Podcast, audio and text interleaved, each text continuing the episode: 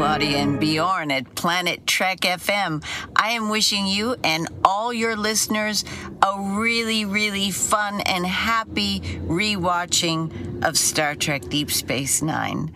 You know, when I think of the show now, I think of the connection that I have with all of you and how deeply meaningful that is. Happy viewing.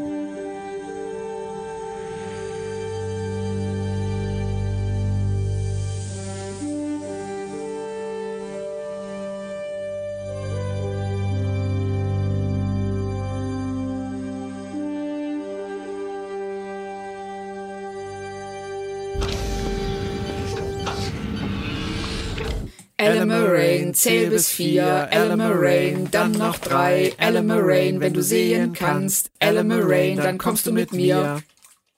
Hui, das war doch schön. Nochmal im Kanon vielleicht, Claudia. Lass es uns ausprobieren. Oder nicht? Nein, nein, nein. Wir wollen den Bogen nicht überspannen. Morgen. Hm, na gut. Moin, moin und herzlich willkommen zu einer neuen Ausgabe von Planet Trek FM, die ganze Welt von Star Trek mit mir, eurem Björn Sülter. Wir nullen heute. Es steht die Ausgabe 80 an und wir haben außerdem Bergfest der ersten Staffel von Star Trek Deep Space Nine bei unserer DS9 Re-Experience. Es geht, wie ihr an unserer kleinen Gesangseinlage vielleicht schon bemerkt habt, um die Episode Move Along Home alias Chula das Spiel. Und obwohl wir sie ja eben bereits kurz gehört haben, begrüße ich nochmal hochoffiziell die Autorin und Übersetzerin Claudia Kern, die wie gewohnt verhindern wird, dass ich hier Selbstgespräche führe. Hallo Claudia. Hi Björn. Wir haben die Staffelmitte erreicht und heute gibt's mal was Seichtes für uns. Eine Episode, die genau genommen nur ein großes Spiel ist, wie der deutsche Titel ja auch freundlicherweise vorwegnimmt. Bist du ein Fan von den damals oft plakativen deutschen Titeln? Ich sag nur Whispers alias O'Briens Identität. Ähm, nein, also Fan würde ich jetzt nicht sagen. Ich bin, äh, ich bin ab und zu wirklich ähm, überrascht darüber, wie die diese Titel rausgerotzt zu haben scheinen. Mhm. Also ich sag nur, ähm, dass sie in Star Trek Classic ja die Folge Devil in the Dark legendärerweise übersetzt haben mit Horta rettet ihre Kinder, ja. was den ganzen Gag vorwegnimmt. Ja. Oder oder ähm, was war Star Trek 5? Was hatten, wie hatten sie den übersetzt? Am Rande des ähm, Universums. Am Rande des Universums, dabei spielt es ja wirklich in der Mitte ja. der Galaxis. The Final Frontier halt, ne? Ja. Das ja, also, was ja eher metaphorisch gemeint ist, aber äh, gut, richtig. metaphorisch hatten die es nicht so. Nee, und das ist auch, äh, finde ich, das Problem so ein bisschen, dass sie immer äh, jegliche Art der, der, der Doppelbedeutung oder zweiten Ebene aus so einem Titel rausstreichen und dann sagen, ja, wie jetzt hier bei Move Along Home, worum geht's? Ja, die spielen da halt. Wie heißt das Spiel? ja, Schula. Nennen was Schula das Spiel. Cool. Aber ich glaube, das ist wieder das Gleiche, was du auch schon mal zur Synchronisation gesagt hast. Sie haben damals vielleicht auch gerade noch so in den 70er, 80er, 90ern das Gefühl gehabt, äh, die deutschen Zuschauer ein bisschen bemuttern, bevormunden zu müssen, an die Hand nehmen zu müssen, ihnen zu viel zu erklären. Absolut. Absolut. Also ich habe den Eindruck, dass die gesamte Fernsehredaktion damals die Zuschauer für doof gehalten hat. Also wenigstens so ein kleines bisschen. Also man hatte ja. so einen leichten Erziehungsauftrag auch und man hatte, man hatte Angst, die Leute zu überfordern. Ja. Bevor es heute losgeht, äh, wie immer ein paar Infos zur Folge. Die Idee stammte von keinem geringeren als Michael Piller, der bei 14 TNG, 15 DS9, 9 Voyager-Folgen und Star Trek Insurrection, alias der Aufstand, an Story oder Drehbuch beteiligt war. Am Drehbuch hier schrieb er jedoch offiziell nicht mit, obwohl er ganz zum Schluss noch eine Überarbeitung vornahm. Das Drehbuch übernahm ein Trio. Frederick Rappaport, Lisa Rich und Jean Carrigan Forkey. Das sind jetzt drei Namen, Claudia, die einem nicht sofort was sagen, oder? Nee, kann ich nicht sagen. Okay, dann äh, muss ich da einspringen. Frederick Rappaport hat später immerhin noch Sanctuary, Auge des Universums mitgeschrieben. Und er war darüber hinaus ein guter Freund von Ira Stephen Bear und hat damals gemeinsam mit Bear James Darren in einer Bar kennengelernt und somit irgendwie etwas damit zu tun, dass Bear Darren später als Vic Fontaine besetzt hat. Auf Umwegen. Auf Vic freue ich mich übrigens jetzt schon. Ähm, du? Ja. Ja, ja, absolut. Tatsächlich, du stehst auf Lounge-Sänger. Das, ich stehe auf diesen Lounge-Sänger. Sehr schön. Dauert ja aber noch ein bisschen. Also haben wir noch ein paar Folgen bis dahin. Ich denke ähm, auch. Lisa Rich hat bei TNG gemeinsam mit äh, besagter Jean Carrigan Forky das Drehbuch zur Folge Liaisons, zu Deutsch Indiskretionen, geschrieben. Bei DS9 neben dieser Arbeit noch die Story zu, man höre und staune, Dewitt, alias der undurchschaubare Maritza. Übrigens auch einer von diesen Titeln, oder? Großartig, ja. Das so. ich weiß, warum das nicht einfach Duett nennen? Tja, weil da keiner was mit anfangen kann. Im Zweifelsfall. ja, die haben gedacht, die Zuschauer wissen nicht, was ein Duett ist. Genau. Aber was ist ein Maritza? was zur Hölle ist ein genau. Maritza? Genau. Das kann ich mir nicht ich meine, angucken. Ist das sowas wie Lavazza? Ja, wahrscheinlich. Die hat, er, äh, hat sie ebenfalls mit Jean Carrigan Forky geschrieben. Ich möchte diesen Namen heute nicht mehr aussprechen. Nichts gegen die Dame. Das ist so schwer für mich. Und somit haben wir auch die dritte im Bunde bei diesem Drehbuch abgefrühstückt. Das waren nämlich auch für sie die einzigen Track-Episoden. Und beide an der Seite von Mrs. Rich. David Carson führte hier zum dritten von viermal in DS9 Regie, ehe er 1994 dann bekanntermaßen Generations verantworten durfte. Und noch ein paar Worte zu den Einschaltquoten, weil wir jetzt ja die halbe Staffel durchhaben und weil ich das Thema früher, das muss ich zugeben, immer wahnsinnig interessant fand. Die Serie startete in den USA, damals ungewöhnlich stark mit einem 18,8 Rating für den Pilotfilm. Man kann grob von nicht ganz einer Million Zuschauer pro Ratingpunkt zu dieser Zeit ausgehen, also etwa 18 Millionen Zuschauer. Mehr hatte Star Trek im TV nie. Zur zweiten und dritten Folge ging, wie damals üblich, Interessierte verloren. Es ging runter auf Ratings von 13,4 und 13,0. Bei Episode 4 war es noch eine 11,6, also rund 11 Millionen, Millionen Zuschauer.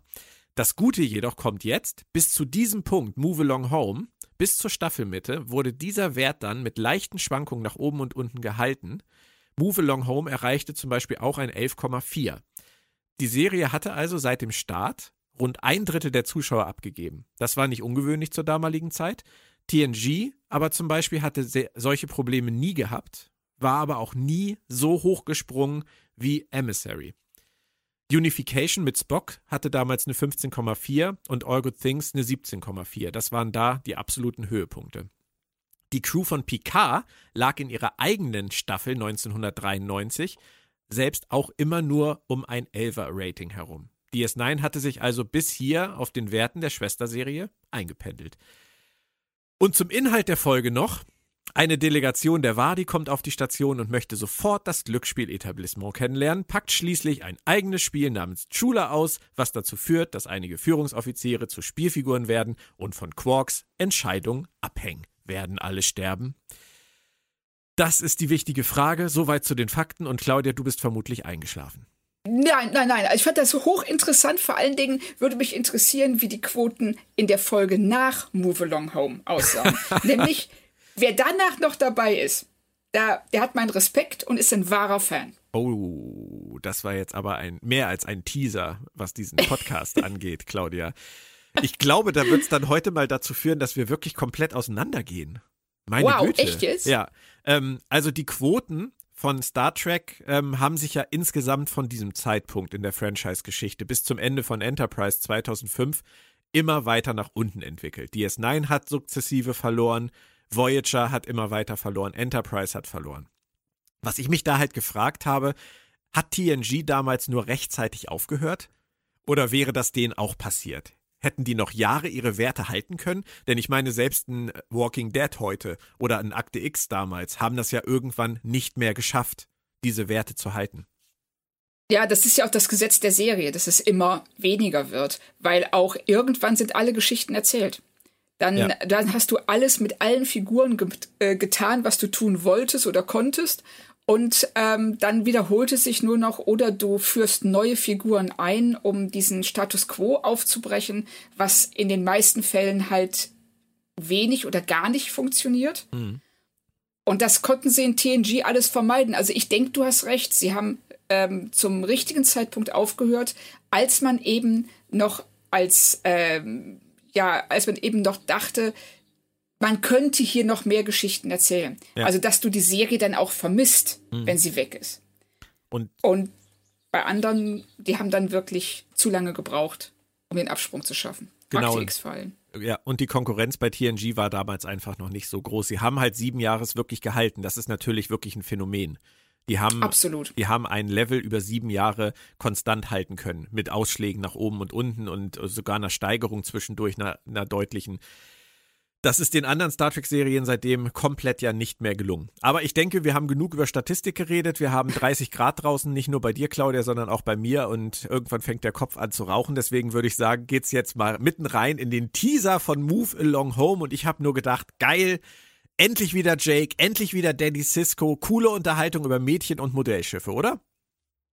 Also da bin ich ganz bei dir. Ich fand das sehr schön, vor allen Dingen auch, wie ähm, Cisco reagiert, als er hört, dass Jake sein Frauenbild von Nog äh, vermittelt bekommt.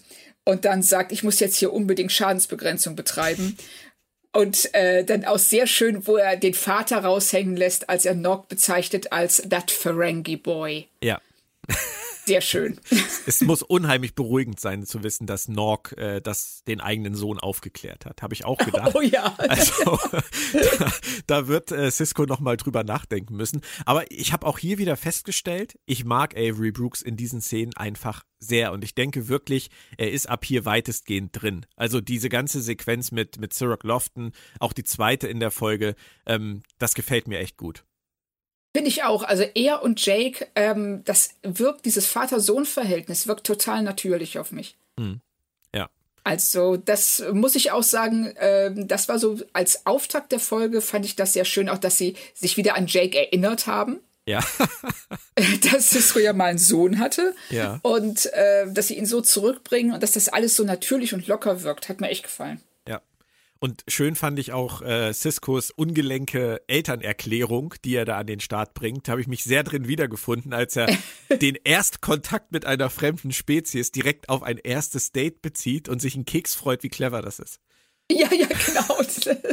und Jake nur so, oh. ja, genau. Jake, Jake ist so, oh, peinlich. genau. so. Ja, so ist das. Aber das ist, das hat ja auch Deep Space Nine letztendlich immer so ein ganz kleines bisschen diesen Soap-Stempel eingebracht. Ähm, mich hat's nie gestört. Nein, es stört mich auch nicht. Vor allen Dingen, ich finde es wesentlich nachvollziehbarer, die äh, nicht nur zu sagen, wir haben Familien an Bord, sondern auch Familienleben mal zu zeigen. Ja, definitiv. Haben sie bei TNG auch immer mal gemacht, aber ähm, ich, dafür, dass das ein Raumschiff war, was wirklich diesen Zweck auch erfüllen sollte, dass ganze Familien da über Jahre durchs Weltall reisen, war es eigentlich viel zu wenig. Bei ja, TNG. Finde ich auch. Also das, das sehe ich auch so. Ich hätte auch gerne mal so Sachen gesehen wie, ich weiß nicht, äh, Topfpflanzen im Gang. Oder Topfpflanzen im Gang. So Dinge, die eben zeigen, dass in diesem Raumschiff gelebt wird und nicht nur gearbeitet. Aber dafür gab es da schöne Teppiche und auch Bilder an den Wänden. Aber nur in den Quartieren. Also diese ähm, Räume zwischen den Quartieren, die waren ja total steril. Ich meine, ich habe irgendwo an der Wand in TNG auf der Enterprise D auch mal ein Bild gesehen. Echt? Aber vielleicht war es auch Odo. vielleicht war er zu Besuch. genau, da stand eine Kaffeetasse daneben, das war dann auch Odo. Oder es war halt irgendwie die, die drohende Invasion der, der Formwandler, die da schon angeteasert wurde. Oh, da bin ich etwas dran. Oh, also falls, wow. falls es irgendwo ein Bild gibt in TNG, ihr könnt ja gerne alle mal alle Folgen nochmal durchgucken. Ähm, denkt an mich. Vielleicht habe ich es mir auch eingebildet. Das mit den Halluzinationen, das kennen wir ja schon. Ja, richtig. Ähm, O'Brien. Nach Jake ist auch der Gamma-Quadrant als Thema zurück. Das finde ich sehr schön. Der erste formelle Besuch einer Spezies von, äh, von drüben steht an, und zwar von den Wadi. Und diesmal darf nicht O'Brien das übernehmen, sondern die volle Lutsche der Führungsriege mit Cisco, Kira, Dex und Begier, der allerdings seine Ausgehuniform verloren hat. Das war aber schon irgendwie niedlich, fand ich. Ich fand das also ich habe mich gefragt, was sie damit sagen wollen, weil ähm, es sagt nichts über ihn aus. er sagt, ne, ich habe meine Ausgehuniform verloren. Und ähm, Cisco, ähm, Cisco kanzelt ihn dafür extrem ab. Finde ich, was nicht ganz nachvollziehbar ist, weil er hat ja recht, die äh, Außerirdischen kennen das Protokoll nicht. Ja. Die wissen nicht, was eine Ausgehuniform und eine normale Uniform ist. Es mhm. kann dem eigentlich egal sein, aber Äh, ich frage mich, warum Cisco, der, der wirkt ja extrem nervös in dieser Sequenz. Mhm. Ne, weil er auch so überreagiert auf diese Ausgehuniform. Und ich dachte, dass sie da vielleicht noch was rausholen, haben sie dann aber auch nicht, weil das bricht ja dann sofort ab, äh, dieses ganze ähm, Prozedere, in dem Moment, als die Wadi sagen, sie wollen zu Quarks. Und das war allerdings ein schöner Moment. Ja, das, das fand ich auch. Und ähm, vielleicht wollten sie ja ein bisschen herausstellen, dass Cisco ähm, das sehr wichtig nimmt und dann vorbereiten auf diesen Satz von den Wadi, wo ist denn das Quarks, da wollen wir gerne hin, weil das ist ja der, der extreme Kontrast. Vielleicht genau. musste Cisco deswegen so überreagieren. Ja, und das ist das, was sie ja in den letzten Folgen schon gemacht haben, was wir da auch schon, was uns auch schon ja mehrfach aufgefallen ist, dass sie, um einen Kontrast herauszustellen in der Szene, so ein bisschen ihre Charaktere opfern, nur um einen bestimmten Moment zu erreichen. Mhm. Und ich finde, das machen sie hier auch. Also opfern ist sicherlich ein bisschen hochgegriffen, aber sie biegen Cisco und auch äh, ähm, Bashir so ein bisschen zurecht, um eben auf diesen ähm, Punkt am Ende zu kommen, um diese Pointe zu haben. Ja, klar, logisch. Ist vielleicht auch nachvollziehbar jetzt wieder, wenn man, wenn man vom Drehbuchautor ausgeht, aber du hast schon recht. Es, es wäre vielleicht eleganter möglich. Oder sollte. ja, es, soll, so. es sollte eigentlich eleganter, auch ohne eigentlich es muss eleganter möglich sein. so. Jetzt habe ich mich aus dem Fenster gelehnt. Ähm, ich habe mich dann nur gefragt, äh, wie, wie die das überhaupt wissen. Also, dass Quarks Ruf sich ja. schon bis in den Gamma-Quadranten rumgesprochen hat. Ich musste dann äh, denken an eine spätere Folge, The Quickening ist es. Ähm, da gab es diese Tassen diese Tassen, die, wenn man sie kippt, da kommt dann äh, Gesang raus. Komm ins Quarks, Quarks macht Spaß.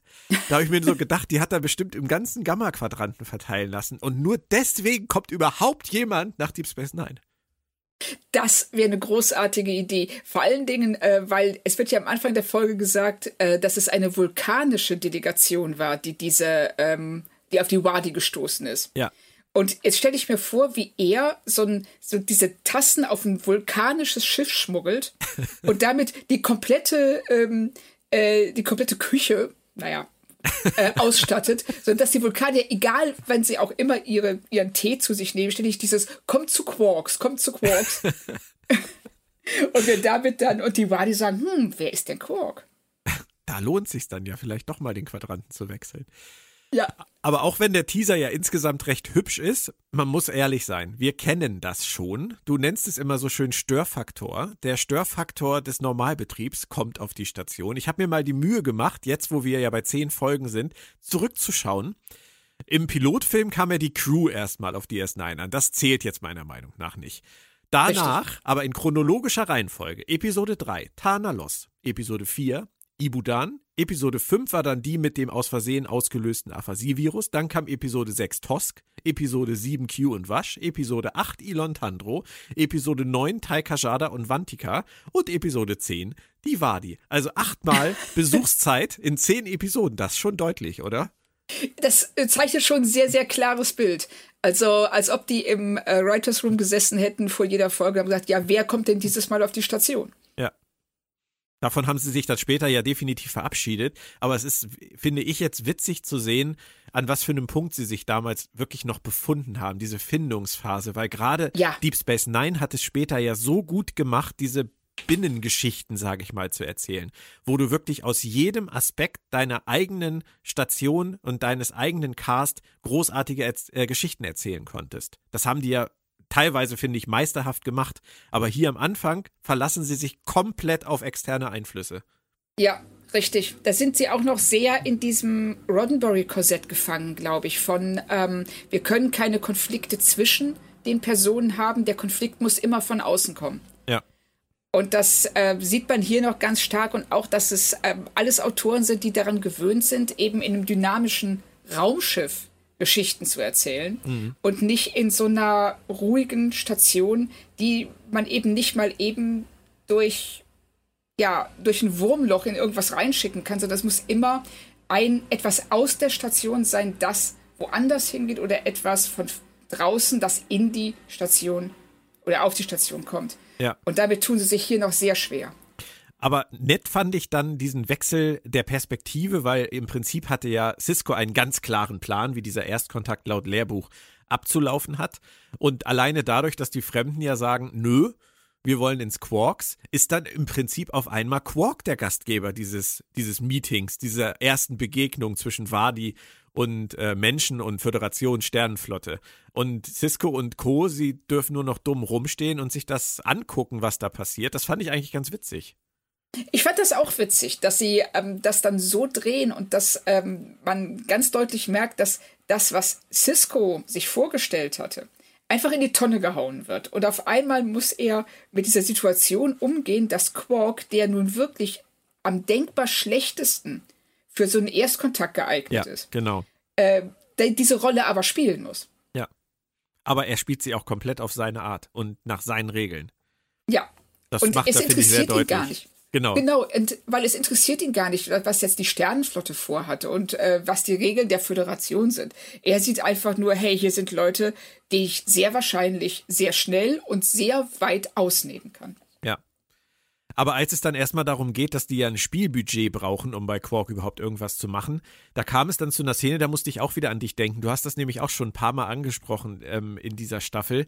Quark lehnt alles ab, bis die bunten Steine ins Spiel kommen. Und das war für mich wieder so eine ganz typische Szene aus, aus dem Wilden Westen, oder? Ja, das ist wirklich der Beutel mit den Diamanten drin. Ja, ich habe in einer Mine, ich sag dir nicht, wo das ist, aber da ist noch viel mehr und gib mir erstmal Whisky. so. Aber lustig ist es doch, dass das im Prinzip dieses Bild der Weißen und der Eingeborene ist, nur andersrum. Denn die Wadi sind in diesem Bild jetzt hier die Eroberer, die mit den bunten Steinen äh, nach Deep Space Nine kommen und die Niners sind im Prinzip die Hinterwäldler. Ja, richtig. Also das so genauso kam mir das auch vor, auch im weiteren Verlauf, dass die Wadi ähm, sich zumindest auch über den äh, Bewohnern von Deep Space Nine einordnen. Die kommen da ja wirklich rein, als ob die Station ihnen gehört, ignorieren alles, was ähm, äh, an Höflichkeitsfloskeln ähm, man ihnen entgegenbringt, sagen einfach nur, was sie wollen führen durch, worauf sie Bock haben ja. und ignorieren alles andere. Also das ist schon sehr ähm, egozentrisch und arrogant. Das haben die Jäger, die Tosk-Jäger ja auch gemacht. Die waren auch so drauf. Also das scheint irgendwie so ein Leitmotiv im Gamma-Quadranten zu sein. Naja, ich meine, wir lernen irgendwann das Dominion kennen. Die haben es jetzt auch nicht so mit Etikette, ne? Also von daher, es hätte einem einen dezenten Hinweis geben können, was Richtig. da vielleicht noch also, lauert. Also das, also das wäre schon toll, wenn sie das hier so vorbereitet hätten. Ich glaube es jetzt nicht so wirklich, aber nee. als Idee finde ich super. Man hätte mal sagen können, also die, die Spezies, die wir bisher kennengelernt haben, die wollten sich nicht an unsere Regeln halten. Nicht, dass es da noch andere gibt. Düdüm. So, hm, wenn man das jetzt äh, auf die Spitze treibt, was könnte uns dann noch erwarten? Ja. Aber dafür schicken sie ja ganz viele Schiffe rüber, die das dann auch erforschen sollen. Auch wenn wir das immer nicht so erfahren, aber wir gehen ja davon aus. Das ja, es muss so sein. Also alles andere wäre eben auch gar nicht nachvollziehbar und ja. ähm, würde auch nicht zu der Mission der Sternenflotte passen, weil es wird ja ganz deutlich gesagt, der Erstkontakt, das sagt glaube ich Cisco sogar, der Erstkontakt ist das ist die allerhöchste Mission der Sternenflotte. Ja.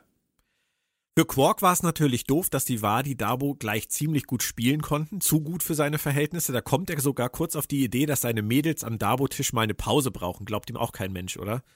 Nee, nicht, nicht so wirklich. Also er ist ja sonst auch, ich würde mal sagen, nicht der Arbeitgeber des Jahres. Nee. Und deshalb äh, merkt man schon sehr klar, dass er jetzt hier versucht, die irgendwie vom Dabo-Spiel abzubringen, weil die haben ja auch schon das äh, goldgepresste Latinum, die wissen ja schon gar nicht mehr, wohin damit. Das hm. stapelt mhm. sich auf ihren Armen und ähm, stehen da und wissen offensichtlich sehr viel besser als die meisten seiner Gäste, wie man Dabo spielt. Ja. Und dann ist er tatsächlich so dreist und manipuliert das Daborad und lässt sich dann später auch noch erwischen. Ja, meine Güte, ich habe mich da nur gefragt, wo eigentlich Odo die ganze Zeit war. Der hätte ja eigentlich diesen, diesen Erstkontakt auch mal im Auge behalten können. Er treibt sich sonst ja schließlich auch ständig im Quarks rum. Ähm, aber er fehlt hier die ganze Zeit und O'Brien fehlt in dieser Episode zum dritten Mal hintereinander komplett. Der ist also immer noch bei Omi auf dem Geburtstag. Oder, habe ich dann gedacht, Frau Kern, vielleicht dauern auch die Flüge so lange. Wollen wir dieses Fass jetzt wirklich aufmachen? nein, nein, nein.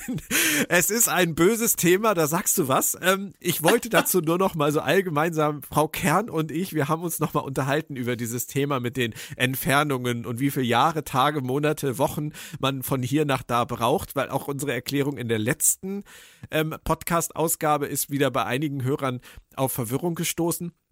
Ich glaube, wir müssen einfach alle damit leben, dass das, was die sich in ihren technischen Handbüchern oder auch im Internet teilweise ausdenken, nicht im Zweifelsfall auf jede Folge umzumünzen ist.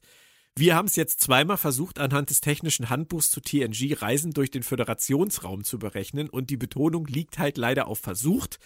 Und deswegen geben wir das an dieser Stelle jetzt mal ganz offiziell auf. Es sind alles schöne Modelle, die, die sich da jemand ausgedacht hat, die sich sicherlich auch in sich schlüssig sind. Ähm, aber sie widersprechen im Zweifelsfall halt immer irgendeiner Folge oder irgendeinem Film. Das kann man so sagen, oder Claudia? Ja, auf jeden Fall, weil ähm, die Autoren sind letzten Endes, und das finde ich auch richtig, ihrer Geschichte verpflichtet und nicht ähm, der, den technischen Hintergründen der Welt.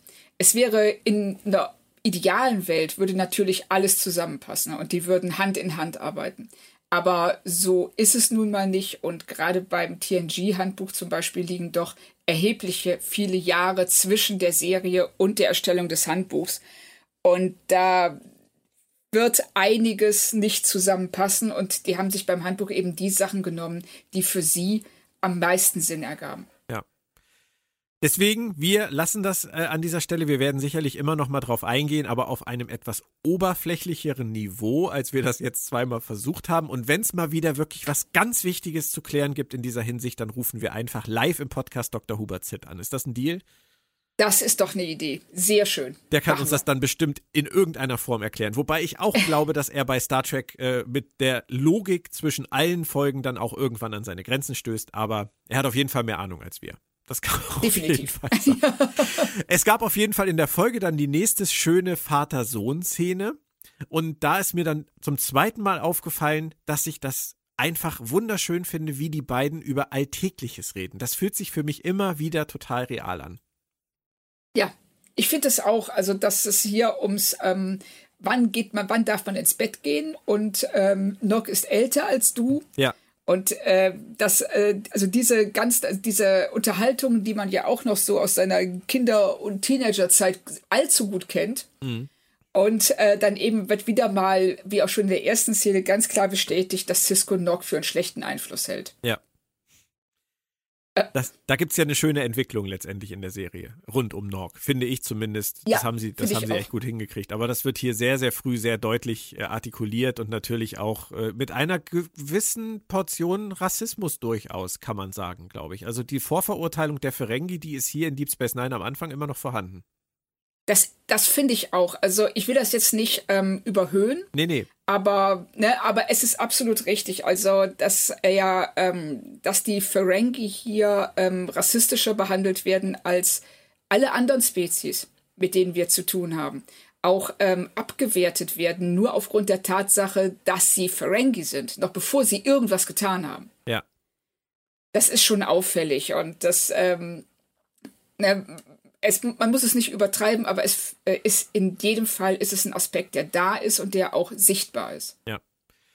Der Betrug von Quark, der fliegt dann relativ schnell auf, das hatte ich schon gesagt. Äh, und Quark wird sofort ganz klein mit Hut, so kennen wir ihn gar nicht. Er bietet äh, den Wadi dann auch freies Drehen am Daborat an, aber er bietet ihnen auch noch was anderes an. Und da haben wir echt Redebedarf, Claudia. Er bietet ihnen nämlich ziemlich unverblümt Sex in den Holosuites an. Ja, das, das ist mir, da habe ich auch gedacht, was ist denn jetzt los? Ist Quarks Bar ein Puff oder was? Ist das ein ja, offenes Geheimnis?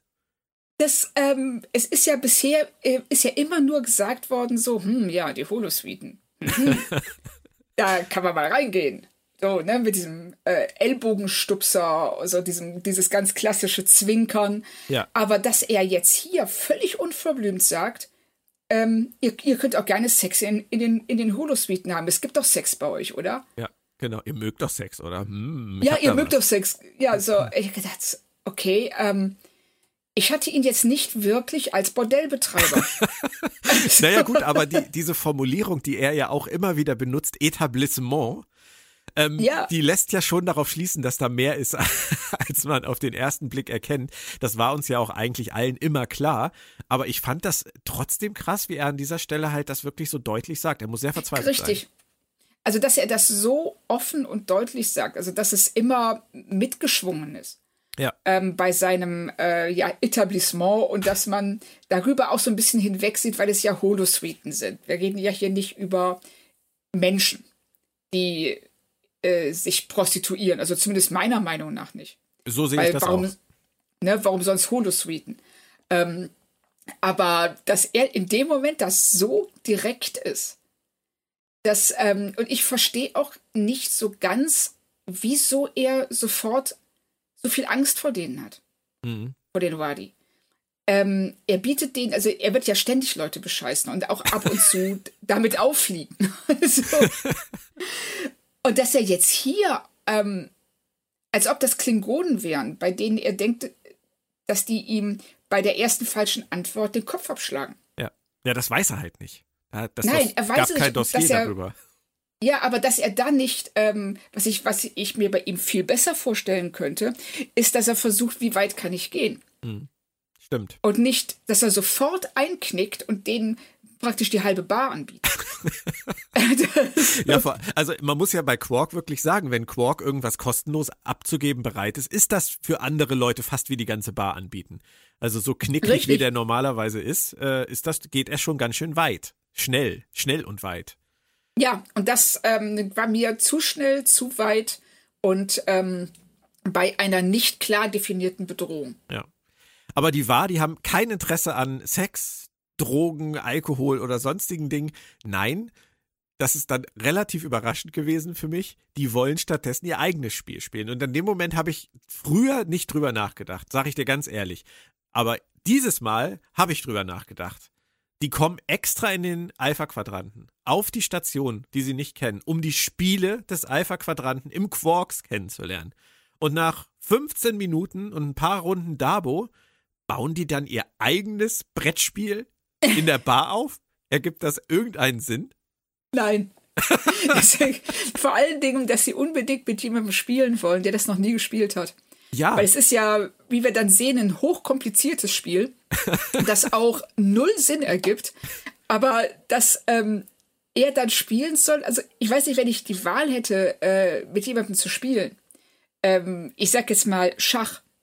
Nur mal als Beispiel, dann, dann ähm, würde ich doch lieber mit jemandem spielen, der die Regeln kennt und der ne, ein würdiger Gegner oder eine, eben eine Person, die eine Herausforderung darstellt, als dass ich mich da vor jemanden, ja, mit jemandem abmühe, mit der Person abmühe, die keine Ahnung hat. aber weißt du, was ich gerade denke? Wir hatten ja eben gerade das Thema, die kommen so ein bisschen so wie die Eroberer zu den Hinterwäldlern.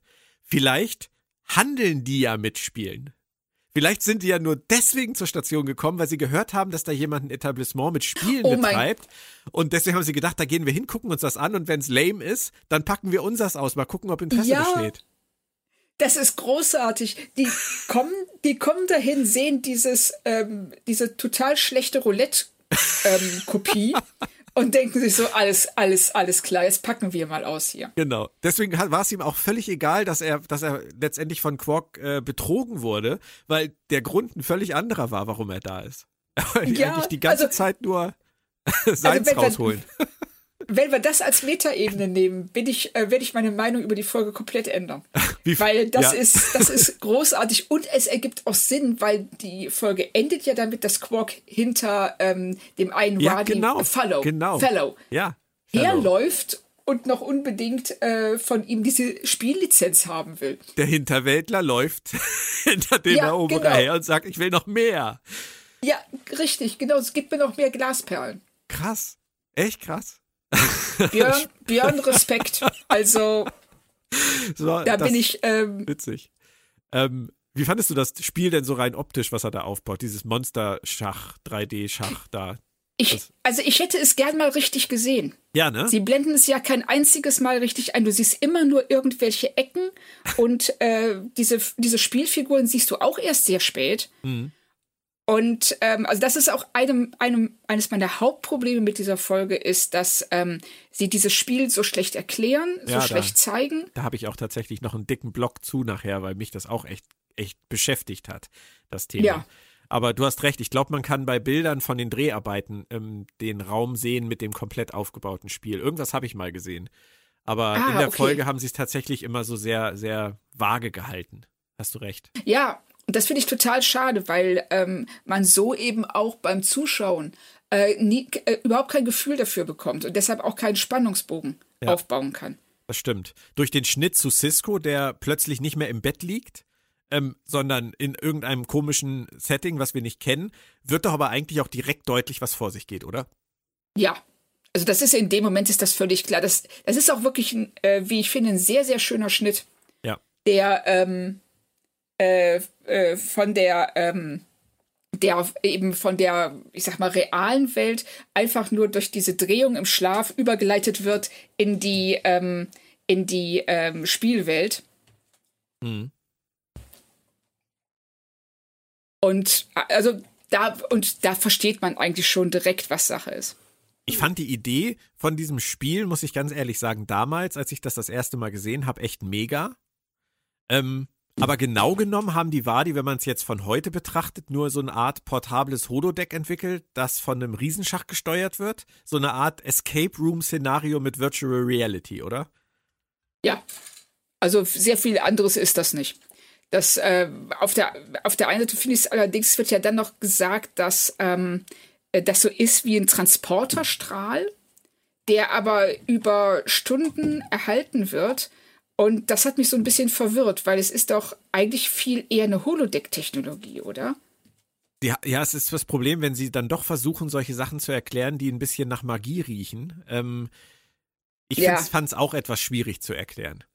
Aber Ja. ähm, ich fand es halt spannend, weil Virtual Reality und Escape Rooms 1993 natürlich noch nichts war, was man irgendwie im Alltag finden konnte. Also, Ähm, ich finde, dass es sehr nah an äh, Dungeons and Dragons ist. und, Und, das, ist passt ja älter, genau ja. in die Zeit. Stimmt, Ja, ja. Das, ist, das ist viel älter. Das, und das passt genau in die Zeit. Ja, Und äh, selbst die Würfel, die Quark benutzt, sind ja ähm, äh, äh, Dungeons and Dragons Würfel. okay. Dann ist das wahrscheinlich ein Einfluss. Ähm, äh, richtige Escape Rooms, so wie wir sie heute kennen, ähm, diese Live-Escape Rooms, wo du reingehst und dich einschließen lässt, die gab es tatsächlich erst ab 2003, 2007. Also Ja. 2003 gab es Mhm. mal was auf einer Messe in Amerika, 2007 in Asien fing das dann an. Ähm, das ist heute natürlich im Prinzip schon fast ein alter Hut, aber damals war Chula zumindest in dem Bereich ja noch echte Science Fiction, das kann man so sagen, oder? Ja, das denke ich auch. Also wenn man, ähm, es hat klar, ne, diese ähm, Pen-and-Paper-Rollenspielbezüge, also das ist ja praktisch schon so ein bisschen Dungeon Crawling, was sie da betreiben. Sie werden von einem Raum in den anderen geschickt und müssen Probleme lösen, um am Ende irgendwie da rauszukommen. Ja. Das ja äh, auch äh, Computerspiele ähm, haben da sicherlich äh, ne, einen großen Teil der zur Inspiration beigetragen. Aber diese Escape Room und Virtual Reality Geschichte, Virtual Reality hatten wir in jedem Fall schon. Nur halt noch Ja, nicht für den, nur noch nicht für zu Hause halt, ne? Das so nicht, Nein, nicht so. nicht so. Aber sie Nicht haben, so, sie das wussten natürlich, dass, dass es diese Bestrebungen gibt. Aber ich musste noch an was anderes denken. Ich weiß nicht, ob du das kennst. Ähm, 1990 startete in Frankreich die Show Fort Boyard. Und ähm, die hat sich ja weltweit dann verteilt. Es gab zum Beispiel auch einen Ableger, nicht nur in Deutschland, sondern es gab auch einen Ableger in Amerika davon, und zwar ab 1993. Und ähm, ich weiß nicht, hast du das jemals gesehen? Ja, ja, aber es ist wirklich, ähm, das ist sowas wie Takeshis Castle, ne? Wo die so ähm, von einem, Raum Zum zum, anderen- nächsten, genau, und da Spiele spielen müssen. ja, genau, genau, richtig. Ja, ja, genau. Das gab's halt damals alles schon. Ich denke, die Inspiration liegt irgendwo dazwischen, zwischen Fort Boyard und äh, Dungeons and Dragons oder was auch immer. Im Spiel selber kann Cisco ja von Glück sagen, dass er nicht alleine ist. Er ist nicht der einzige Spieler, sondern er hat auf jeden Fall Mr. Overacting auf Speed mit dabei und Dex und Kira, aber erstmal zu Siddiq, äh, zu Begier. Also Siddiq, ne? Der Typ hat echt eine harte erste Staffel, oder? Boah, der tut mir so leid. Also wirklich, in, in, in jeder Folge habe ich mindestens einen Fremdschämen-Moment wegen äh, Beschir. Aber äh, Claudia, ernsthaft, was geben die ihm bitte für Material? Regieanweisung, pass auf, Claudia. Steh in Uniform an eine Wand gelehnt, tu so, als würdest du schlafen und aus einem Albtraum aufwachen und das möglichst exzentrisch. Was willst du denn damit machen? Genau, ich, also ich äh, würde da wahnsinnig gerne mal das Drehbuch lesen. Was steht da als Regieanweisung an äh, ähm, äh, Siddiq? So, steht dann da, ähm, äh, ja, das, was du gerade sagst, oder steht da, ähm, du bist verwirrt und versuchst, äh, auf diesen, aus diesem Albtraum aufzuwachen. Und er hat sich einfach zurechtgelegt, wie das vielleicht aussehen könnte. Ja. Und keiner hat ihm widersprochen aus irgendeinem Grund. Wie auch schon in den vergangenen Episoden nicht. Ja, offensichtlich. Ne, wie bei Bashir Lugosi und Ja. äh, bei den anderen Sachen. Und auch hier so, er droht wirklich. Oh Gott, ja. There are hailing us. Das ist wirklich, er tut mir auch wirklich leid. Aber es Er ist tut auch mir lustig. wirklich leid. Ja, aber er wird natürlich immer mehr zur Witzfigur. Ja, sie haben den Bogen ja irgendwann gekriegt, das beruhigt mich ja, dass ich das Ja. weiß. Aber so, Richtig. wenn man es jetzt guckt und äh, ohne es zu wissen, dann denkt man ja, der hat, der, der, der Typ hat einen Vogel und der, den kann man eigentlich abschreiben. Ja, der ist gerade so ein bisschen der Jaja Binks von Deep Space Nine. Oha, das ist, das ist wirklich hart. Also, Das ist das zu hart. ins Mark. Aber auch Nana Visitor geht in dieser Szene so, sowas von steil. Also Ja. ich meine, sie weiß gar nichts über die Situation, in der sie sich da befindet und brüllt los, This is not what I signed up for. Und ich habe nur gedacht, Alter, was ist los mit dir? Was geht mit dir? Hast du schlecht geschlafen oder was? Die brüllt Cisco da an. Auf einmal mit so einem bürokratischen Kram. Was ist los? Äh, ich habe mich das auch gefragt. Also sie, äh, diese ehemalige bajoranische Freiheitskämpferin, diese Revolutionärin, stellt sich da auf einmal hin und sagt, hör mal, ich bin eine bajoranische Verwaltungsfachangestellte. Also, äh, das ist ja nicht mein Ding. Und brüllt die anderen an, als ob die was dafür könnten. Ja. Und das wird ja, schräg. Genau, das wird ja alles nur ausgelöst dadurch, dass ähm, Bashir, was ja gar nicht mal unrealistisch ist, sagt so, hey, könnte das nicht ein Verhaltenstest sein? Und Dax darauf antwortet, wow, das ist faszinierend. Und auf die, in dem Moment geht ähm, äh, Kira völlig steil. Ja. Und ähm, Cisco und Dex sind die einzigen, die richtig chillen. Aber ich meine, wie siehst du das denn? Einfach von Fremden in so ein Spiel geschickt werden. Kann man da mal kurz so abdrehen oder hättest du schon erwartet, dass man sich zumindest mal umsieht und sich fragt, was ist hier eigentlich Sache? Also ich hätte tatsächlich Letzteres erwartet, weil ähm, wir sind, es, es ist ja nicht so, als ob du bei dir zu Hause vorm Fernseher sitzt und dann auf einmal in so ein Spiel gerissen wirst. Du bist schon an einem Ort, an dem, wie man ja in den letzten zehn Wochen bemerkt hat, sehr viele sehr merkwürdige Dinge passieren. Und dass du da an einem im Verlaufe deines Arbeitstags mal in so ein Spiel gerissen wird, es passiert halt. Und man guckt man sich wenigstens um, verschafft sich ein, ne, einen Überblick über die Lage und dann kann man immer noch ausrasten. Ja. Rein vom Strickmuster der Episode war hier ein Drittel um. Setup bis zum Problem wurde aufgesetzt. Das heißt, der zweite Akt konnte kommen und bei dem durfte dann jetzt auch endlich Odo mitmischen, weil nämlich Jake seinen Papa suchte. Ähm, der war nämlich morgens nicht mehr in seinem Bett. Es war, glaube ich, das erste Mal, dass diese Odo-Jake-Kombi auf diese Weise gewählt und erzählt wurde. Sie haben sich zwar schon gesehen, aber so hatten sie noch nicht interagiert. Und ähm, was ich ganz lustig fand, Odo will ihn zur Schule schicken und muss von Jake daran erinnert werden, dass die Schule wegen Keikos Abwesenheit geschlossen ist. Also Odo kriegt nicht so viel mit, oder? Nee, also man könnte jetzt sagen, dass ihn äh, Schule wahrscheinlich auch nur am Rande interessiert. Aber ich finde das schon sehr schön, dass er dann sagt, ähm, ja, die Schule ist geschlossen, weil, äh, die, weil die Lehrerin in Urlaub ist. Und das ist schon, ähm, also ich sag mal, Bildung wird da auch nicht so ernst genommen. Ja, aber es hat ja auch eh nur Keiko reingebracht. Das war ja von Anfang an nicht geplant. Nein, das hat ja vorher gar keinen interessiert. Nö, nö, nö. Ähm, was ich aber sehr cool finde, ist, dass Odo Jake total versteht offensichtlich. Er weiß, dass Jake und Norg die Mädchen auf der Pro Promenade beobachten, wenn sie da oben sitzen. Und ähm, obwohl Odo sowas ja eigentlich selbst wahrscheinlich gar nicht kennt, ist er doch immer wieder so ein extrem guter Beobachter der menschlichen Verhaltensweisen. Ne? Ja. Und ähm, was ich hier sehr schön finde, ist, dass er ähm, Jakes Sorge nicht einfach abtut und äh, ihn wie ein Kind behandelt, sondern äh, ihn respektiert. Mhm. Und sagt, wenn du dieses, wenn das ein Problem ist, wenn du es als Problem wahrnimmst, dann gehe ich dem nach, weil ich glaube dir, dass es hier Ärger geben könnte. Mhm. Und er geht also, auch so sensibel mit Jake um, finde ich. Er macht es wirklich gut, ja. Ja. Und er recherchiert erst, als er Jake ganz äh, bedächtig rauskomplimentiert hat und gesagt hat, geh du jetzt erstmal, ich kümmere mich darum. Und erst dann fragt er den Computer und geht der Sache nach. Das hätte er ja auch vor Jake machen können. Hätte dann die Antwort gekriegt, Cisco ist nicht auf der Station. Nein, Papa. Weißt du, das ist, ja, das ist, aber das ist von ihm, das ist sehr, sehr gut mitgedacht. Ja, er macht das wirklich gut. Hm. Dann trifft Odo mal wieder auf Primmen, der ist also immer noch da und auf einmal ist dieser Primmen, der die letzte Folge so, so, so unsympathisch oder sagen wir mal so paragraphenreiterisch rüberkam, ist auf einmal super chillo und lustig drauf. Ist auch sein letzter Auftritt übrigens in der Serie. Ähm, diesen Konflikt, den haben sie schon sehr schnell zu den Akten gelegt, oder? Ja, total. Also er ist auch hier, äh, nachdem er vorher, wie du schon sagst, der totale Paragraphenreiter war, sitzt er hier jetzt auf einmal ganz locker in Ops. Also es fehlt wirklich noch, dass er die Füße auf dem Tisch hat. Ja. Und ähm, sagt dann so, ja, ja, pff, die sind halt nicht da, die kommen alle zu spät zur Arbeit heute, ja, was soll ich sagen. Ja. Und Odo da mit diesem sehr schönen Satz, wie viele Kommandanten haben sie denn bisher verloren, reagiert. Ja. Und dann Primmen ja auch relativ schnell äh, ernst wird und erkennt, dass hier vielleicht doch ein bisschen mehr passiert als er dachte. Und, und darf sich nochmal anschnauzen lassen, weil er Odo als Constable bezeichnet hat.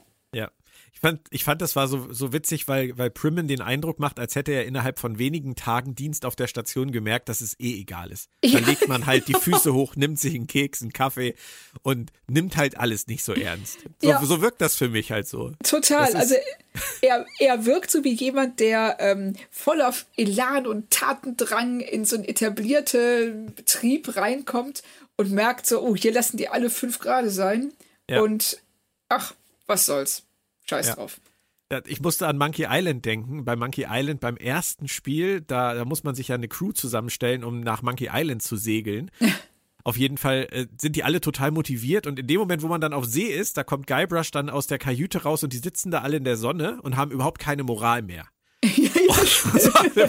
erzähl, erzähl mir doch nix, Guybrush. Mach deinen Scheiß alleine. Wir sonnen uns hier jetzt mit unseren Cocktails. So, das, da musste ich irgendwie dran denken, als Primmin da so abhing. Aber egal. Ja, stimmt, ja. Also. Lass uns über das Spiel reden. Du hast das schon gesagt. Niemand erklärt Quark die Regeln. Ja. Keiner weiß, dass die Führungsoffiziere die Spielfiguren sind.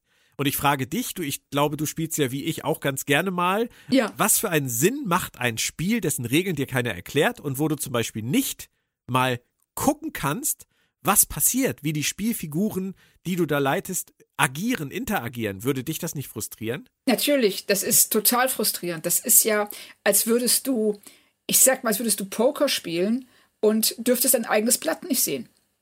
Ja. Also, und du würdest auf etwas wetten, von dem du keine Ahnung hast. Und am Ende würde man dir sagen, du hast gewonnen oder verloren. Aber du hast keinen Einfluss darauf, wie das Spiel verläuft. Du kannst nichts steuern ist ja vom Produktionsstandpunkt her auch nachvollziehbar, weil wir sehen ja alles, was passiert. Richtig. Aber dann auch, wenn Quark dann irgendwann sagt, ah ja, so langsam kapiere ich, wie es funktioniert. Nein, du würfelst einfach nur. Genau. Quark steht da vor diesem Glasdingens und guckt die ganze Zeit ins Leere, bis irgendeiner Chula ruft oder irgendwas anderes ruft. Ihr meint, das, das kann ich mir nicht spannend vorstellen. Nein, das ist es. Und dann so, oh, wie, wie, wie hießen die Ebenen Shep, ne? Ja, genau. Shep 1, Shep 2. Uh, ja, was heißt das? Wir fangen bei Chap 2 an, haha. Ja, genau, weil bei Chap 1 fangen nur Kinder an, haha. Ja. Dafür ist es dann umso interessanter vielleicht, was im Spiel passiert, weil da passiert ja dann tatsächlich mehr. Und da kommen wir dann jetzt zu unserem kleinen Lied vom Anfang des Podcasts dieses Rätsel, was sie da lösen müssen, das ist jetzt nicht das Rätsel des Jahrhunderts, auch nicht das Rätsel des Quadranten, dass die äh, da dem Mädchen mit ihrem Song das nachsingen müssen und hinterher hüpfen müssen. Oder wie muss man das einordnen? Ist das Nein. das zum Warmwerden? Chap 2 ist zum Warmwerden. Ja, ich glaube auch. Also ich sag mal, also auf Chap 1 hätte ich das erwartet, ne? Als, aber nicht auf Chap 2, weil wir sind ja hier schon, ähm, also bei Lucas Games hätten sie sich so ein Rätsel nicht einfallen lassen. Wahrscheinlich nicht. Lucas Aber- Arts, nicht Lucas Games. Muss man ähm, das nicht vielleicht dann auch wieder mit den Augen von 1993 sehen? Ja, die waren auch 1993 nicht doof. Also Nein, okay. das, nein, also das, ähm, ich meine Nein. jetzt nur, dass wir ähm, solche Rätsel, die, die, die, die, sind Jahrhunderte, tausende Jahre alt. Und äh, das dann hier zu so einem Fest zu deklarieren, dass sie das schaffen, dies, dieses, äh, dieses Rätsel, ja, in Anführungszeichen nachzuspielen. Aber ich finde es okay, also ich finde es in dem Sinne okay, dass man uns als Zuschauern klar macht, hey, bei diesem Spiel geht es darum, äh, in Räume zu kommen und Probleme zu lösen. Ja. Aber du hast natürlich absolut recht, wenn man sich überlegt, dass 1993 ja schon so ein Spiel von LucasArts zum Beispiel auf dem Markt war wie Maniac Mansion Ja, oder Zack McCracken. Dann wissen wir ja, was für ein, was für ein Rätselniveau wir ja durchaus in Adventures damals schon gehabt haben. Also Ja, richtig. Das, da, da, da stinkt das natürlich jetzt äh, schon so ein ganz kleines bisschen ab. Aber immerhin schnallen die das ja sehr schnell. Also es wird ja kein Riesendrama draus gemacht aus diesem Rätsel. Und leider klappt's bei Begier nicht sofort und Alex Siddick darf wieder mal äh, steil gehen. Ich fand's wieder herrlich. Also Bela Lugosi hast du angesprochen und diese Woche hat er wieder alle denkbaren Eskalationsstufen drin, oder? ja, wunderbar. Also er gibt wirklich alles. und ähm, er ist ja auch immer, ich meine, es macht ja irgendwo auch Spaß, ihm zuzugucken dabei. Ja. Es ist nie langweilig, wenn er Ja. an der Szene äh, irgendwie beteiligt ist. Da fand ich es dann aber viel cooler, wie Brooks nur ganz kurz den Mund verzieht und zeigt, wie wenig Bock er darauf hat, da jetzt dieses Ding durchzuspielen und Ja. zu singen. Richtig. Und ich musste an ein Video denken, das kennst du vielleicht auch, wo Avery Brooks auf einer Con nur zum Publikum das Wort Ella Moraine sagt.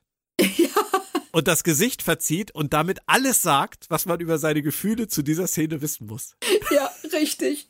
Ja, es, es ist ja auch wie die, äh, das ist erstmal sieht es auch total behämmert aus durch die Kameraperspektive. Du Ja. hast die ja alle drei, äh, alle vier hintereinander und dadurch, dass ähm, Cisco der Größte ist, äh, verdeckt er die halb und das sieht so aus wie so, so vier Pendel hintereinander, die dann diesen, äh, diesen Weg hinter sich bringen und auch noch dann die Hand vor den, äh, die Hand über den Kopf heben müssen und sowas. Also, das ist schon, also, es sieht schon echt ein bisschen bescheuert aus. Lass uns doch mal zum eigentlichen Spiel im Quarks zurückkommen. Quark Ja. muss wieder einen Weg wählen. Mehr macht er ja nicht. Aber er sieht halt die Auswirkungen nicht. Ich hätte es mega gefunden, wenn man die Spielfiguren im Spielfeld so hologrammmäßig dargestellt hätte. So wie, weißt du, wie beim, beim Holoschach in Star Wars. Ja, genau. Lass den Wookie gewinnen. Weißt du, das ist halt so ein bisschen, ähm, da hätte man dann zumindest irgendwie das Gefühl gehabt, dass da was passiert. Aber Ja. so ist es, ist es halt nur, wie heißt der Film? Männer, die auf Ziegen starren? Nein, das ja, ist ja, halt, ja, genau. die stehen da halt rum. Ja, die stehen rum und starren da drauf und ähm, äh, äh, Quark sieht nicht die Konsequenzen von dem, was er tut. Ja. Und ähm, die Wadi, was sehen die? Also wir wissen ja, dass ähm, äh, Fellow ähm, ins Spiel eingreifen kann und äh, sich im Spiel äh, bemerkbar machen kann. Was ist, sehen die anderen auch, was passiert? ja. Ja, irgendjemand muss ja. Ja. Irgendwie irgendwas. Vielleicht hat er einen Knopf im Ohr und es wird ihm erzählt.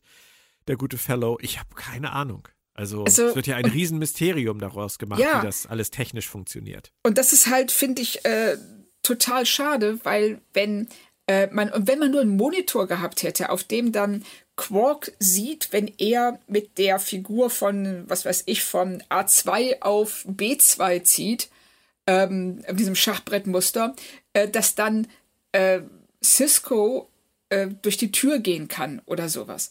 Also Ja. wenn er dann, dies, also wenn sie das miteinander verbunden haben und so existieren die beiden Dinge völlig separat voneinander und sie kriegen sie nicht zusammen. Es wäre ja halt auch mal ein interessantes Spielkonzept, dass man wirklich einen Escape Room hat, wo Leute, die mitspielen, von außen noch die Leute steuern, die im Spiel sind. Ja, das, das, das wäre total cool, dass du da ähm, ein, zwei Leute hast, die, oder du hast eine Figur, die in Kontakt steht zu jemand draußen, was du aber nicht Ja. weißt. Du weißt nicht, wer das ist. So ein Genau. bisschen so ein, äh, so, so wie ein Among Us, wo du nicht weißt, wer der Saboteur ist. Ja, genau. Ja gut, aber das war offensichtlich nicht der Ansatz hier. Nein. Ähm, aber Aber sie haben halt gar keinen Ansatz und das stört mich an der Folge auch so, dass sie es, ähm, dass sie gute Ideen haben, also eigentlich eine, eine schöne Grundidee und ähm, daraus nichts rausholen. dann wird es aber erstmal Zeit dafür, dass der Groschen fällt. Äh, Odo kommt rein und sagt, vier Offiziere fehlen und Odo sagt, äh, Quark sagt, äh, vier, vier, äh, vier Spielfiguren. Äh, Ist ja interessant. Ist ja auch eine relativ schnelle Herleitung, die er da trifft. Äh, Fand ich jetzt, Ja, fand ich schon- jetzt stark. Ja, muss ich auch sagen. Also das ging doch sehr Respekt. schnell. Ja, Ja. Aber ich fragte mich halt immer noch konstant, wie funktioniert das? Denn offensichtlich, Odo findet sie ja nicht. Sie sind ja nicht mehr auf der Station. Du hast gesagt, sie sind in so einer Art Dauertransporterstrahl, der Genau. dann in sich auch noch ein Holodeck sein muss. Weil die Ja. ja, auch noch was erleben. genau. Also das, sie sind ja nicht nur, ich habe es immer so verstanden, wenn du im Transporterstrahl bist, ähm, du erlebst das ja nicht wirklich.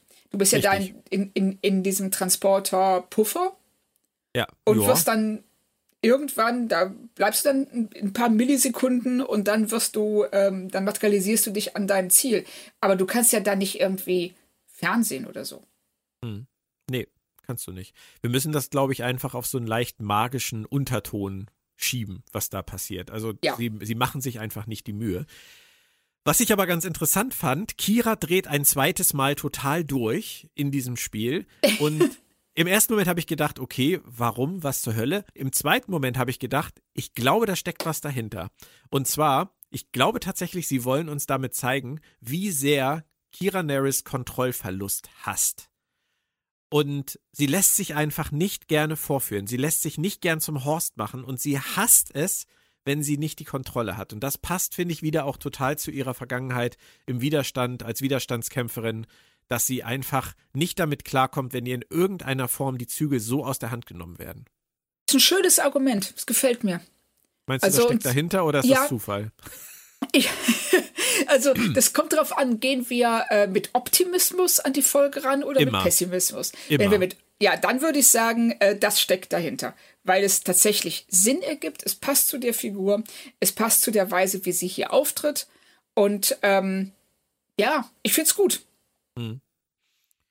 Das nächste Spiel, was dann kommt, ist das mit dem mit der Erstickungsszene. Die finde ich alle alle halbwegs äh, ganz gut um, um äh, über die Bühne gebracht haben, sagen wir es mal so. Ich will da keinem zu nahe treten. Ich glaube, es ist wahnsinnig schwer, sowas zu spielen. Ähm, und Begier ist dann diesmal derjenige, der schneidet, was man tun muss, äh, nämlich das Trinken ist jetzt auch nicht so ein Mega-Puzzle, weil Nee. gehen ja auch relativ schnell die Optionen aus. Ich habe an der Stelle über diese Puzzle nur auch gedacht, die sind auch nicht so richtig Gamma-Quadrant. Die sind, die entsprechen schon sehr stark unseren eigenen Denkmustern. Richtig. Also, das ist, das, das ist mm, ja klar, weil man sonst nicht drauf kommen könnte.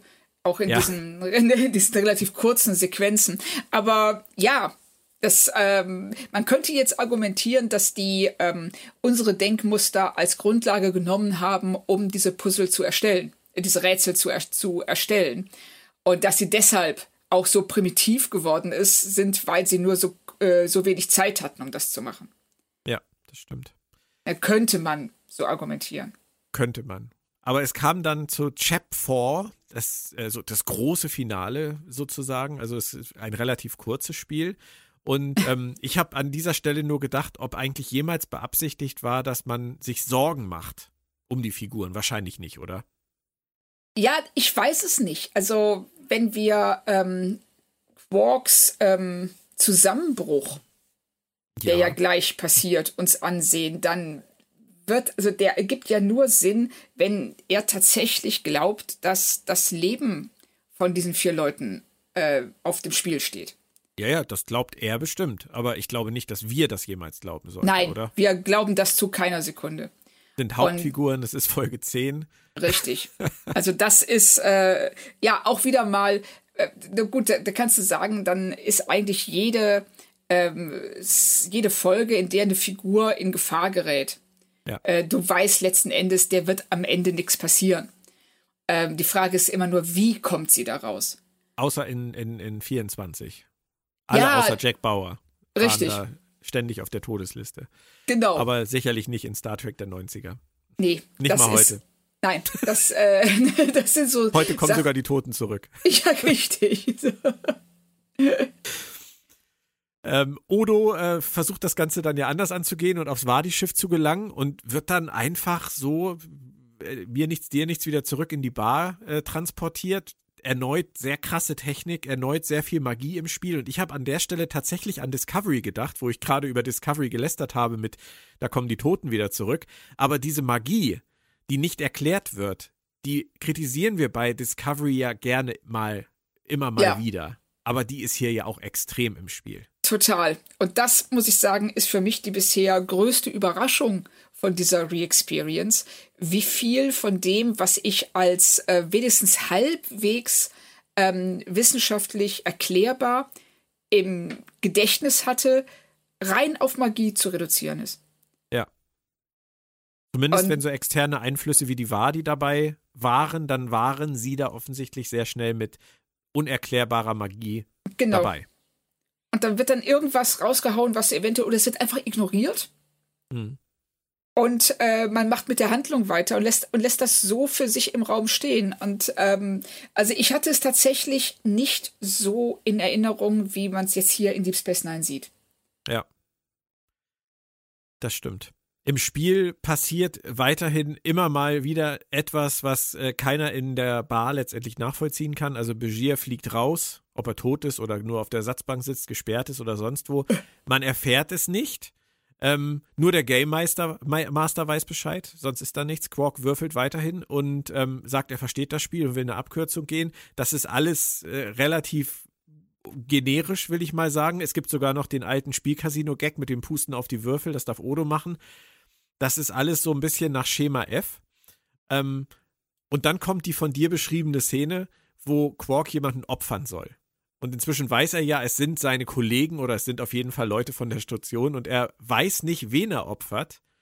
Und ich finde das auch wieder schwierig, dass du nicht weißt, was du entscheiden sollst. Du kennst die ja. Regeln nicht. Es ist immer wieder das gleiche Muster. Und ähm, auf einmal bekommt Quark aber echte Skrupel. Oder ist das alles nur gespielt? Ich meine, er kniet sich hin und bettelt. Ja, das habe ich mich auch gefragt in dem Moment. Ist das, ähm, äh, wollen Sie uns damit zeigen, okay, er ist doch kein herzloses Ungeheuer? Äh, er kümmert sich um mehr als seinen eigenen Profit? Oder ist das ein Trick von ihm? Um die dazu zu kriegen, äh, dieses Opfer zurückzunehmen. Und als ja. dann Fellow ja sagt, so, okay, du musst niemanden opfern, kommt er ja auch wieder direkt unter, unter dem Tisch hervor und mit diesem Blick, der eigentlich schon sagt, hey, es hat funktioniert. Ja, ja. Also deshalb tendiere ich eher dazu, dass es wirklich ein Trick von ihm ist. Aber preisverdächtig fand ich den Blick von Odo und dem Wadi, also von Fellow, ähm, als er unter den Tisch verschwindet. So, ja. Richtig so, what the fuck? Ja, genau, genau. Das fand, aber, aber wie siehst du das denn? Was meinst du denn? Ist es, meint ja. das ernst oder ist es ein Trick? Ich, ich, ich, Im Verlauf der ganzen Serie habe ich ja gelernt, Quark immer ernster zu nehmen weil er tatsächlich ja viele, viele Momente hatte, die ich wirklich großartig fand, wo er wirklich ganz toll das Verhalten auch der, der Föderation in einen Kontext setzt, wo man merkt, dass er, dass in ihm viel mehr vor sich geht als das, was er zeigt. Ja. Ähm, aber trotzdem ist er halt immer dieser gerissene Gauner geblieben. Also, dass er da jetzt unter den Tisch kriecht, ist reine Show, würde ich sagen. Er macht sich, glaube ich, trotzdem Sorgen, aber ich glaube, er hat eher Angst vor der Strafe. Ja, genau. Also so würde ich das auch interpretieren. Ähm, also das ist, ich hatte jetzt auch nicht den Eindruck, dass er wirklich in diesem Moment emotional zusammenbricht unter dem Druck. Hm. Ja. Es passt auch nicht zu ihm. Das war übrigens nach Emissary die, die zweiteuerste Folge der Staffel. Ähm, oh. Das muss an den, an den neuen Kulissen äh, in dem Spiel gelegen haben. Auf jeden Fall gespart haben sie dann ganz am Ende beim großen Finale. äh, bei Chula. Das steigt nämlich in den Trackhöhlen des Grauens. Immer wieder ein beliebter ja. Ort auf dem Paramount-Lot gewesen mit Erdbeben und, äh, und äh, Styroporgeröll und Abgrund und so weiter, das lieben wir doch, oder? Das ist immer wieder schön.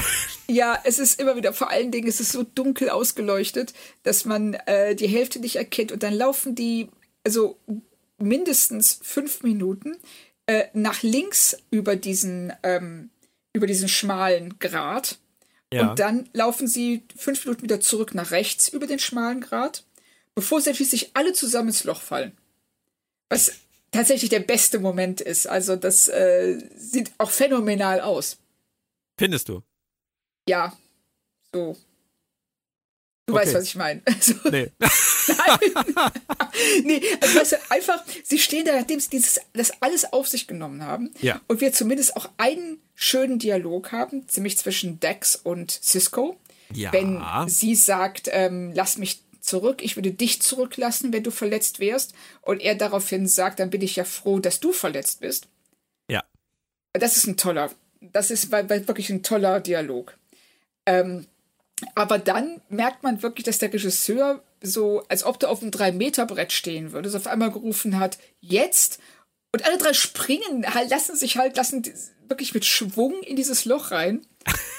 Also das, das sah schon, also da habe ich auch echt laut gelacht, als, äh, als ich das gesehen habe, weil das einfach so großartig aussah. Aber dann lass uns doch lieber nochmal bei deinem Moment, den du schön fandest, verbleiben, weil den fand ich noch aus einer anderen Sichtweise bemerkenswert. Dex will schon wieder sterben und aufgeben. Ja. Ich meine, wir haben das gerade erst gehabt in der Folge mit ihrer Gerichtsverhandlung, dass sie sagt, nein, ich mache nichts mehr. Ich ergebe mich in mein Schicksal, Cisco, mach bloß nichts. Und jetzt haben wir das gleiche wieder. Sie ist ein bisschen verletzt und sagt, nein, lass mich hier. Ja. Pa passt nicht zu ihr. Nein, nein, also dieses äh, passive und ähm, äh, fatalistische, was sie da an den Tag legt, was sie auch schon bei der Verhandlung gezeigt hat, das finde ich auch, das passt überhaupt nicht. Das, das passt auch nicht zu einer Spezies, die ähm, voller Wissensdurst und ähm, Lebenslust ist. Ja. Und dieser Host würde sich ja nicht von einem äh, dieser Host, dieser Parasit würde sich nicht von einem Host in den anderen versetzen lassen, äh, wenn er keinen Bock hätte zu leben. Nee. Und da sie ja immer noch nicht wissen, im Gegensatz zu uns, was da eigentlich mit ihnen passiert. Also es kann da, da, davon auszugehen, dass das halt wirklich lebensbedrohlich ist. Das ist ja schon, ist ja schon, das ist so damals wie bei der Enterprise-Folge mit Trip und, und Reed, die die ganze Zeit davon ausgehen, dass die Enterprise zerstört wurde, weil sie ein Trümmerteil finden. Ja. Weißt du, das ist halt auch die, und, und hier ist es halt auch so, die sind alle so, ja, jetzt sind wir hier, wir können uns nicht vorstellen, dass das irgendeine andere Erklärung dafür gibt. Ja. Und da muss ich sagen, ich kann mir nicht vorstellen, dass solche Leute sich das nicht vorstellen können. Ja, genau, genau, das ist es. Und da ähm, geht so ein, ist so eine Diskrepanz zwischen dem, was, wie diese Leute auf uns wirken und dem, wie sie handeln, dass äh, die, die auch die Folge halt völlig unglaubwürdig macht. Mhm. Ich fand aber die, die Dynamik zwischen denen äh, zumindest ganz okay. Sie kämpfen ja zumindest, das muss man zugeben. Und auch diese ganzen Unterhaltungen über äh, Kriegsgericht und wer wem was zu sagen hat, das ist eher so schon das Geplänkel, das man bei Deep Space Nine dann später mal äh, regelmäßig bekommt, was hier angedeutet wird, auch wenn es nicht besonders gehaltvoll ist. Ja. Und dann sterben sie alle, du hast das gesagt, und landen auch bei Quark in der Bar. Und äh, Kira darf sich nochmal richtig schön aufregen, aber äh, Fellow sagt halt, it's only a game. Und wahrscheinlich sollte das die große Enthüllung sein. War es aber wahrscheinlich nicht. Nicht so wirklich. also, ja, weil das, ähm, sie sagen dann auch mal, Moment, wir waren also nie wirklich in Gefahr. Nein, das war doch nur ein Spiel. Ja. Was, ähm, was, wenn sie es anders aufgezogen hätten, wäre diesen, wären die Wadi so eine coole Spezies die eben aus allem ein Spiel machen, die nichts ernst nehmen. Mhm. Und äh, ich weiß auch nicht, warum sie nicht hier gesagt haben, ähm, ja, das ist zwar ein Spiel, aber es hat Konsequenzen. Also es können Leute dabei sterben. Und dann hätte man alles, ne, dann hätte man diese, äh, ganzes, diese ganze Kultur auch anders darstellen können. Nämlich, dass, äh, wenn alles ein Spiel ist und du nichts ernst nimmst und auch Leben und Tod nicht ernst nimmst, kannst du dann noch Empathie empfinden zu irgendwem? Oder mhm. ist du, stellst du dich damit über alles und ähm, äh, ja und bist unnahbar auf eine gewisse Weise? So alles also, Fragen, die sich keiner gestellt hat, der an diesem Drehbuch mitgeschrieben hat. Ja, und das äh, ist ja nicht das erste Mal, dass wir vor dem Problem stehen. Aber dass sie wirklich diese Wadi, dass sie äh, eine ganze Kultur auf diesen einen Aspekt reduzieren, die spielen halt gern. Selbst die in The Passenger hatten ein bisschen mehr zu tun. Ja, aber ich denke wirklich, wir sollten es dabei belassen, dass die einfach fahrende Händler sind, die ihre Spiele verkaufen Und dann wäre das einzige Versäumnis, was äh, jetzt in dieser Folge noch existiert für mich, dass sie in dem Moment, wo jemand fragt, waren wir also niemals wirklich in Gefahr, hätte Fellow antworten müssen, nein, nicht in dieser Testrunde, das war ja nur für euch, um zu sehen, was wir so können. Aber wenn ihr die richtig harte Version spielen wollt, da können auch Leute sterben. Und dann sagt Quark, oh, wollen wir mal verhandeln?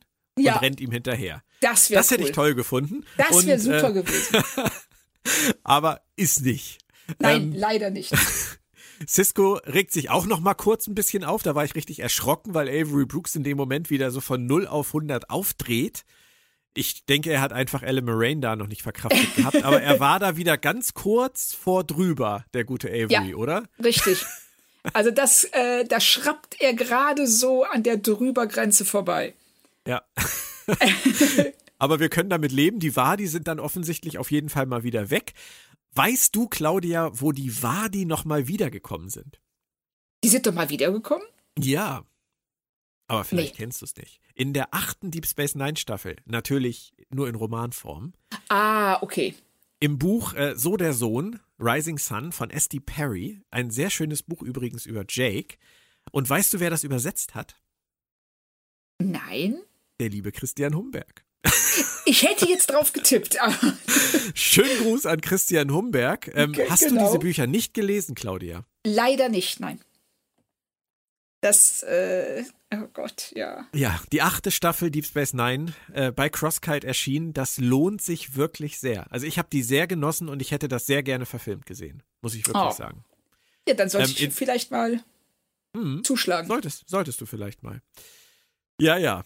Also genau genommen, der erste Holo Escape Room, das erste Virtual Reality First Person Adventure in Star Trek, was wir hier gesehen haben. Aber insgesamt habe ich so den Eindruck, Claudia, du wirst mir jetzt keine Empfehlung mehr für diese Folge aussprechen, oder? Nein. Also ich hatte sie tatsächlich, vielleicht lag es auch daran, dass ich mit einem guten Bauchgefühl in die Folge reingegangen bin, weil ich ähm, sie irgendwie, ich glaube fast, ich habe sie verwechselt. Ich habe irgendwas anderes verwechselt. Ich dachte, dass die ganze Station in dieses Spiel gerissen worden wäre. Also so war das in meiner Vielleicht meinst, Erinnerung. du, vielleicht meinst du die Folge, wo ähm, dieser stationsweite Al Sicherheitsalarm ausgelöst wird von den ähm, Cardassianern. Und sie sich äh, aus allen möglichen Sektionen befreien müssen, weil d- da irgendwas programmiert ist, dass die Station Oh. glaubt, sie würde von Bajoranern sabotiert werden. Ja, ich glaube, das war's. Civil Defense. Die Civil kommt, glaube ich, in der zweiten Staffel, wenn ich mich nicht täusche, oder in der dritten. Ja, also Da kommen das, wir hin. Ja. Also ich denke, da hatte ich irgendwas durcheinander geworfen und deshalb ähm, ich und nach dem guten Teaser und auch ähm, der äh, dem ersten, ja den ersten zehn Minuten, die echt okay waren, äh, dachte ich so, ah ja, jetzt kommt das Spiel und es sind die alle dem und dann oh nee, war Aber- doch anders. Locker nehmen, einfach so als nett, kannst du sie nicht? Doch, doch kann ich. Also, wenn ich äh, all das an verschenkten Chancen ignoriere, was sie gemacht haben, und wenn ich deine ähm, Einschätzung oder wenn ich deine Idee aufgreife, dass das fahrende Händler sind, die ihre Spiele äh, verkaufen wollen, ähm, dann würde ich sagen, ich kann das locker nehmen. Es war witzig, es war, es war nicht langweilig. Und ähm, das waren 45 Minuten, die äh, ja einfach unterhalten habe. Es war wirklich im Grunde genommen eine Holodeck-Folge. Jetzt keine der besten, aber Nein. sagen wir mal okay. Ähm, nächste Woche geht's direkt weiter mit der zweiten Hälfte der ersten Staffel und dann kommt die erste richtige Ferengi-Episode auf die Speisekarte. Oh. The Nagus oder auf Deutsch die Nachfolge. Was sagt dein Bauch da? Ich glaube, ich glaube, ich fand das ganz cool. Das ist Also, auf jeden ich Fall der erste nicht. Auftritt von, von Zack, von Zack, dem großen Nagus, Wallace Shawn. Oh ja, richtig. Das, Der hat in äh, Sachen also ich, Overacting Siddick auf jeden Fall wegge, weggesprengt. ja, das ist vielleicht gut, wenn man da mal so eine etwas andere Perspektive aufs Overacting bekommt. So, also ich würde sagen, ähm, ich gehe da mit einem vorsichtig optimistischen Bauchgefühl rein. Und du? Ähm, ja. Ich weiß, dass ich damals äh, die Darstellung von, von Zack, von Wallace Shawn immer ein bisschen überexzentrisch fand. Also dieses Quack! Quack! Das erinnert mich an Mike Hildenbrand. Habe ich das gerade gesagt? Nein, schöne Upsa. Grüße an Mike Hillenbrand. Nein, ähm, der hatte immer, der, der war halt so extrem Comedy-mäßig geschrieben und gespielt. Ich weiß nicht, ob sie Wallace Shawn damals nicht gesagt haben, dass er in einer Dramaserie spielt.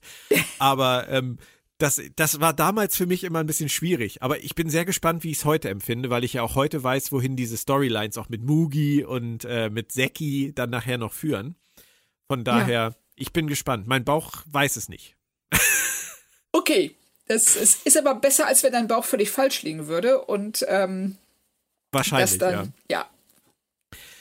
Gibt noch eine kurze Ankündigung in eigener Sache. Kommende Woche gibt es noch ein neues Ablegerformat von Planet Track FM. Nicht nur Shortcasts haben wir dann zusätzlich im Angebot, sondern auch noch was ganz anderes. Und das ist Montag soweit mit Ausgabe 1. Zu Gast ist dann Moritz Wohlfahrt mal wieder. Da freue ich mich sehr. Und ich würde mich natürlich auch freuen, wenn ihr alle fleißig reinhört und wenn Claudia demnächst dann bei diesem Ablegerformat auch mal dabei ist. So, es klang jetzt alles sehr kryptisch. Mehr möchte ich auch an dieser Stelle noch nicht verraten. Seid gespannt. Montag geht's los mit diesem neuen Ablegerformat und Donnerstag sind wir dann wieder mit DS9 am Start. Also, danke Claudia Vielen Dank, Björn.